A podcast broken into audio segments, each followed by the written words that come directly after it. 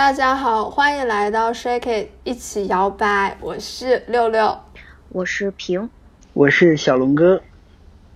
啊，行，我们今天聊默读。我觉得聊默读的起因是什么？起因是我跟平姐两个人强烈的希望小龙哥涉足一下耽美这个领域，对不对？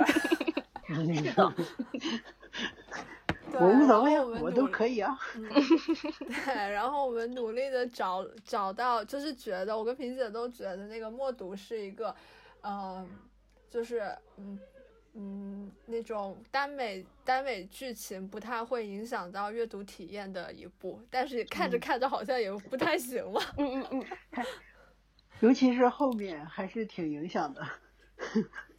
嗯，来吧。我是觉得，就等到第三个故事吧，就是那个麦克白后半部分，尤其爆炸发生之后，他们在一起的那个，后面全都是腻歪腻歪讲感情了，然后这个案子也不破了，然后事情也进展不了了，就俩人天天就在家里，哎，干搞东搞西的。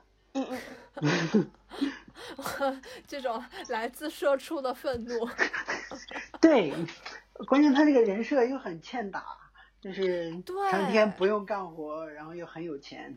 是的，是的，我真的，我我觉得我实在受不了《Prest》文里头那个人物人物的塑造，他们人就是主角当中的感情线，哇，那就都是很没有什么外力阻拦，感觉他们只要克服自己内心的一些纠结、内心的一些坎就可以了。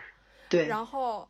对，然后都是什么呃，父母又很赞同，这非常非常的不现实，哇！而且他这个父母，就骆文舟这个父母，不要太有爱，又有钱又有地位，然后思想又开明，开明，对，长得又好，简简直完美。就我觉得这部以他父母写部小说，会比以他俩写小说要有看点。因为我这会儿是看到那个，就看到，嗯，他们调查校园霸凌的后期，嗯嗯，呃，那个魏氏父子抓进去了，然后他们就哦开始查查那个顾昭那个案子，嗯翻，然后找到顾昭当时那个线人嘛的那条那个剧情，我看到了这里。嗯，顾昭当时有线人吗？老梅渣。不是那个案子，那个案子看完了我也没觉得谁老谁老梅渣。老梅渣。对，就顾昭当时在调查罗浮宫案件的时候，有一个线人，然后那个线人就是呃，在罗浮宫里头发现了半枚指纹，然后给了顾昭，然后那个指纹就是没有没有不是老梅渣发现的半枚指纹，是就是呃有一起呃斗殴事件还是怎么样，然后派出所在那个案发现场发现了半枚指纹，然后顾昭就是以这个半枚指纹为契机。去要调查这个罗浮宫，然后老梅家是帮助他调查罗浮宫。对，我记得那个指纹是罗罗卢国胜自己留下的。呃，对，酒后后面还是怎么样？对我可能跳过了一段，就是那个老梅渣，我我不太记得了。那个案子我看完了，后面后面把那个窝给端了嘛，是调的武警过来把把那个平房那个民房给端了的。不，你你说的是再往前一个东西，就是你说的是他们去抓卢国胜的时候，对，嗯，然后但是，然后在后面就发现顾昭的案子是有是这个历十四年前的案子是有嗯蹊跷的，所以要翻案。因为他们通过去端那个卢国胜的那个蜂巢蜂巢那个窝的时候，发现发现呃警公安局内部是有就警方内部是有内鬼的，然后所以就重新调查了顾昭的案子来找那个内鬼。嗯，哦，那就是最后一个案子了。那我我还没有看到那里的。是啊。我觉得前面前面的案子还挺，反正苏洛展那个案子我还是很满意的。啊，嗯，前面其实，在麦克白麦克白的前半段，我觉得也是挺好看的，就是到了后面之后，我就觉得，嗯，这本书能不能快节奏拉垮？对，就是整个结构都垮掉了，就为了为了水水剧情，然后是为了加加一些感情戏而强行的去加，就。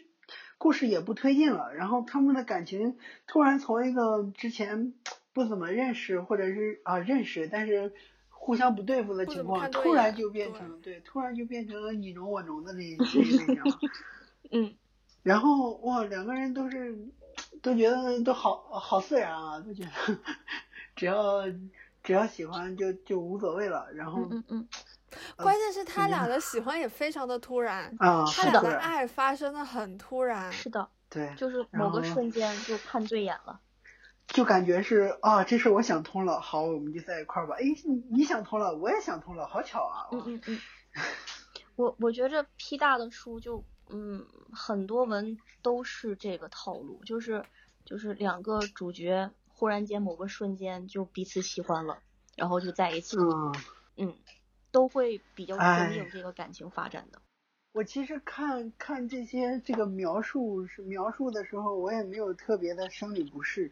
就觉得就就很没有必要，这嗯，像是硬插的嘛。他感情戏真的就像是这个作者在写文章的时候，他给自己设了一个百分比，说这一章我的我这个感情戏的百分比需要达到多少。他然后有这种特别生硬的感觉，比如说这个故事前期刚发展的时候，其实他们这个感情线的发展都非常的，我觉得都还是很自然的。嗯，然后突然就到了麦克白那一章，反正就挡子弹之后，就需要挡子弹，就是想仿佛是一个里程碑。然后之后，好感情线的浓度必须要达到每一章节的百分之五十。对对，就这个这个浓度特别大，就觉得就觉得这个你你你突然从一个推理小说跳到了这个言情小说，跳的太太突然了。从前啊，从前我不明白大家为什么觉得 P 大的感情戏就是为人诟病。就这个作者他一直以来就是以感情戏写的很别扭 闻名。可是可是，对对，然后这是我第二次重新看默读的时候，发现很怪，真的很怪。嗯，真的是大可不必有一些东西你把它抽走。为什么非得在这个这个时机表现他们两个的情感情很好啦之类的？比如说我刚刚看到哪一个章情节，就是费度，费度，呃呃，骆文舟拿到在在他的办公室里头拿到一份材料吧，然后再看，然后费度过来跟他说了一个什么线索，然后呢，就是非常。着着重的在描绘说，哎，费度还特意就是因为在洛文舟办公室里嘛，然后费度还特意就是背对着背对着外面的大家，然后那个呃趁机亲了洛文舟一口，所，所以呢，这 为什么要加这一段呢？就为了让你觉得甜。我 我这梗我不觉得甜。费度去。刑警支队实习还是做课题，然后就带早餐给骆文舟，还是怎么样？还是带早餐给大家那段吗？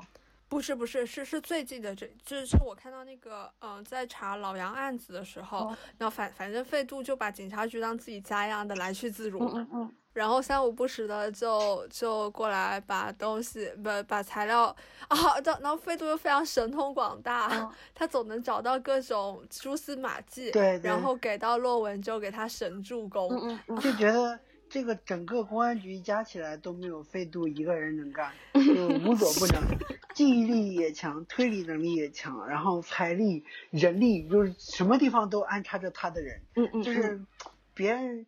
对，就是那些反派，反派的身边也到处都是飞度的人。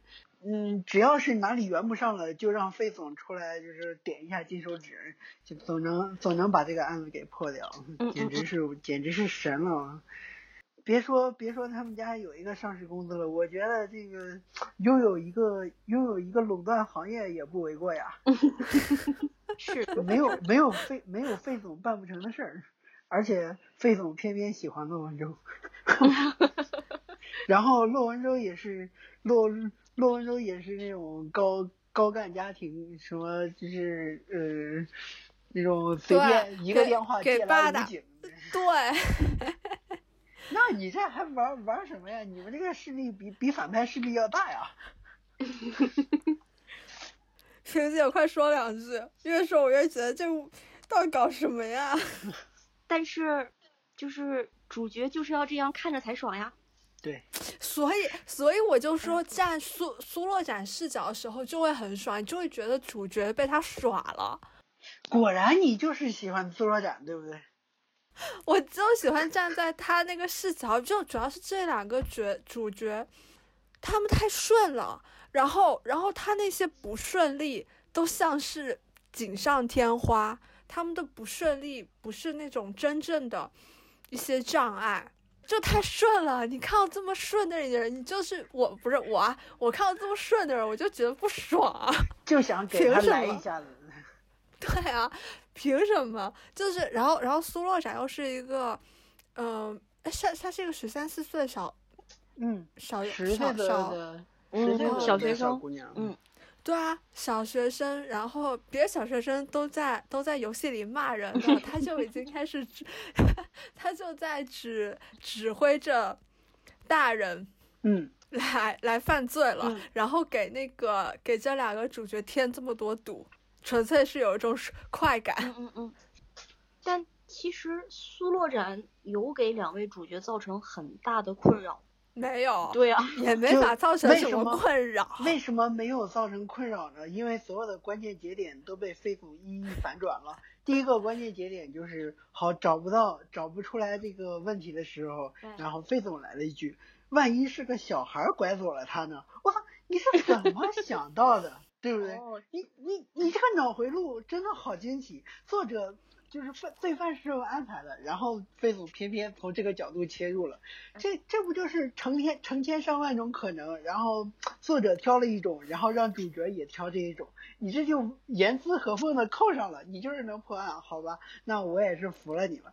然后，然后在第二个关键点的时候，就是。呃，一个许许文超对吧？然后和另外一个就是拐走的人不是同一个人的时候，也被费总突然一下子灵电电光火什么电光火石之间灵光一现，就就想到万一他们不是同一个人呢？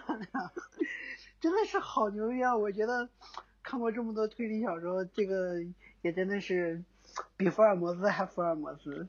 也没有什么征兆，也没有观察到什么，也没有基本基本推理法，我就是想到了，你能把我怎么样？费度推测说拐走那个那个就是小女孩叫什么名字来着？就是穿那个碎花裙子的那个晨晨，晨晨，对，就是费度推测拐走晨晨的是一个呃，就是也是小孩的时候的依据是当时现场没有发现别的大人呀。啊，对呀，就就。这个时候他就想到了这种可能性，我我觉得很厉害，要要要要我想不出来，而且整个市局的人好像也没想出来。就是我就是就他只提出了这么一种可能性，就可以是这个可能性，但应该也还有一些并行的可能性吧。不，关键是你得你得有证据才能怀疑啊。后面后面的解释是，好吧，他把这个那个苏科长把把他给骗到了家里。然后骗到了家里，给用药给用药给迷晕了。关键这所有的事情，这得多小概率？对，就是完全没有证据的支撑。好，我我我这个作者想了想了这么一种可能性，然后我再给这个主角构造构造这么一个一个氛围，然后就让他想出来了，神奇，牛逼！我觉得这个推理小说这么写厉害。好，是我以一个推理小说的角度来要求言情小说了，又是我的不对，对不起，我错了。也不会，也不会啊，我我我当时没有觉着特别突兀，包括现在也没有觉着特别突兀。是费度其实他的就是看问题的角度和看事情的角度都很奇特，就是从头至尾。然后，因为因为作者需要他来给给自己破案，他是主角。我觉得，我觉得就是费度前期是站在一个他就是一个潜在的犯罪，对，就他是他是一个呃逻辑去思考，对对对，他想要想要塑造出费度是这样的一个一个嗯，就是反社会人格的人嘛，嗯嗯，就是塑造的又非常的犹豫不决。他好像是一个反社会人格人，可是他自己内心又在一直抵抗自己反社会那一面。可是事实上，我没有，我没有非常明确的感受到他确实有反社会人格。我感受不到哎，因为你感受不到，是因为作者想让他变成什么样的时候，他就变成什么样。因为他一会儿又是纨绔子弟，一会儿又是青年才俊，一会儿又是反社会人格，一会儿又是一个刑警小助手，就是这个人万能，你知道吗？就是 什么时候他只要想换一个，想换一副面孔，随时都可以换，而且就是。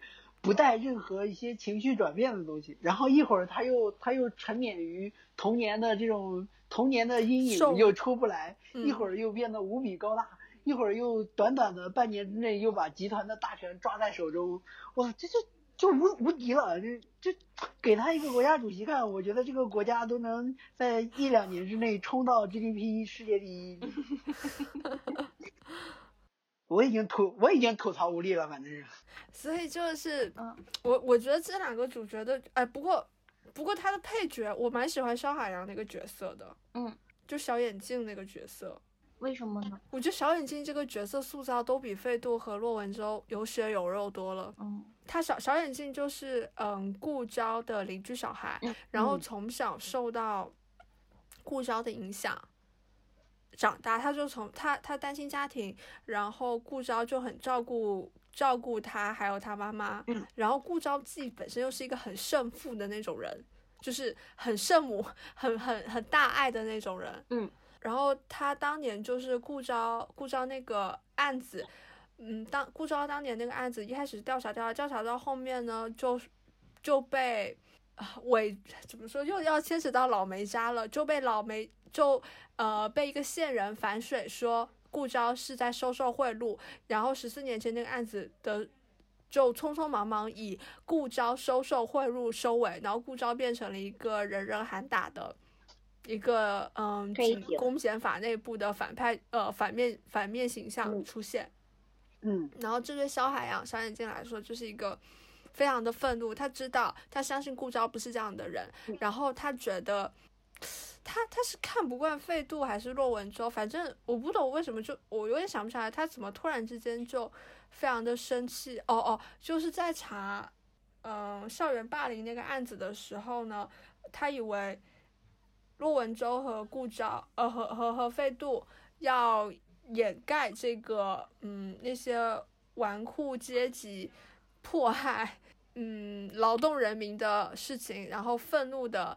搞搞个举报之类的，总之就是他整个言行是非常一致的，心中又充满了正义，但是又因为从小是单亲家庭长大，然后可能受到别人的欺负，然后非常的嗯有有一点孤僻，然后脾气有点古怪，然后又特别认死理，嗯，但是又非常非常的呃热爱他的顾招叔叔，就这个整个人物的形象是非常的嗯立体的。饱满的，他他有他好的一面，然后有他让人觉得很生气的一面，觉得他是一个猪队友的一面。可是他猪队友的时候，你也可以带入到他的那个情感，能够理解到他，他就是一个年轻的小孩，一个一个小朋友，然后他就想要为他爱的人做点什么。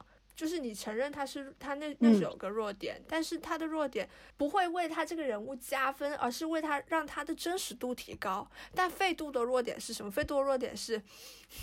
是他的爸爸是个控制狂，然后在他爸的虐待之下，他妈终于受不了，自杀去世。然后这件事情在费度心里留下了深刻的，就是很糟糕的阴影。可是那个阴影也说的一团模糊，不知道对费度到那个反社会人格造成了多大的那个那个点拨。嗯。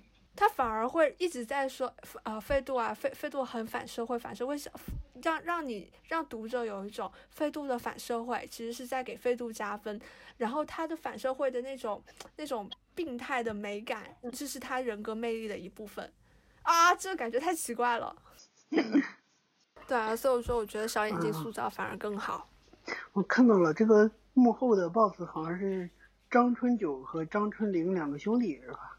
要要说是哪个幕后，嗯是苏洛展这个拐卖，然后卖淫、强奸幼女的这个这些这个犯罪集团的幕后呢，还是说大案这个主线案子的幕后？主线案子的幕后是是兄弟两个，就是他们在他们还是孤儿的时候，然后通过孤儿院，然后做了很多事情。呃，苏洛展他外婆他妈妈那是一条线。还有就是苏慧，嗯，对，苏慧，苏慧，苏慧，哎，苏洛展的妈妈叫苏，苏小兰，哦，苏小兰，苏苏洛展是，然后还有麦克白周家兄弟，对，另外一条线，周氏周氏父子是一条线，对，然后第三个是卢国胜，就是校园霸凌那个。然后豢养那个那个叫什么，叫魏魏魏展魏魏是对。然后再往前说，就是第五个案子，就是回溯当年顾钊那个案子的幕后主使，也是张氏兄弟。嗯。但是就是他们图啥呢？最开始是为了生存吧？也不是吧？就是有一个契机，然后做了这件事情，然后能得到很丰厚的回报，然后又能满足他们的一些需求。然后一步一步就这样做下来了，为了钱，为了个人实现。钱和权吧。嗯，是。嗯，就是这是张氏兄弟，但是范思源也算是一个幕后 boss 呀。那个朗读者是吗？对，朗读者，朗读者这个组织，校园霸凌那个案子的时候，呃，就是神秘消失的保安、巡逻人员，哪个案子的清洁工好像也是这个，就都是朗读者的人嘛。那个那个霸凌霸凌的那个案子有个清洁工，嗯嗯。哦，然后还有就是第一个于连那个吸毒的那个小孩，最后就说你做的不错，嗯，就死者的受害者的那个室友，其实也是对，也是朗读者的一部分，哦对，马小啥马小光还是啥，名字不记得了，好像整本书下来，我能看得上眼塑造的人物，就好像真的一个都没有。然后，但是我觉得这本书里边写的一些一些这种情节倒是有一些挺挺有意思的。嗯。就像那个霸凌案里面，那个呃，就是开发商两个楼盘竞争，然后其中的一个其中一个楼盘被人搞事情了，被那个魏家父子搞搞事情，就是说。放了一个通缉犯出来，直接把一个老人把一个老人推推着小孩的这个车里面，直接把那个小孩抢出来摔死了。然后那那一家那一家的那个儿媳妇就和那个儿子离婚了。然后那个家破人亡之后，那个儿子也是开车直接撞到路边儿，对，撞死开车出车祸撞死了。只剩下那个老太太了。那个老太太就是一副我要跟你们拼到底那种。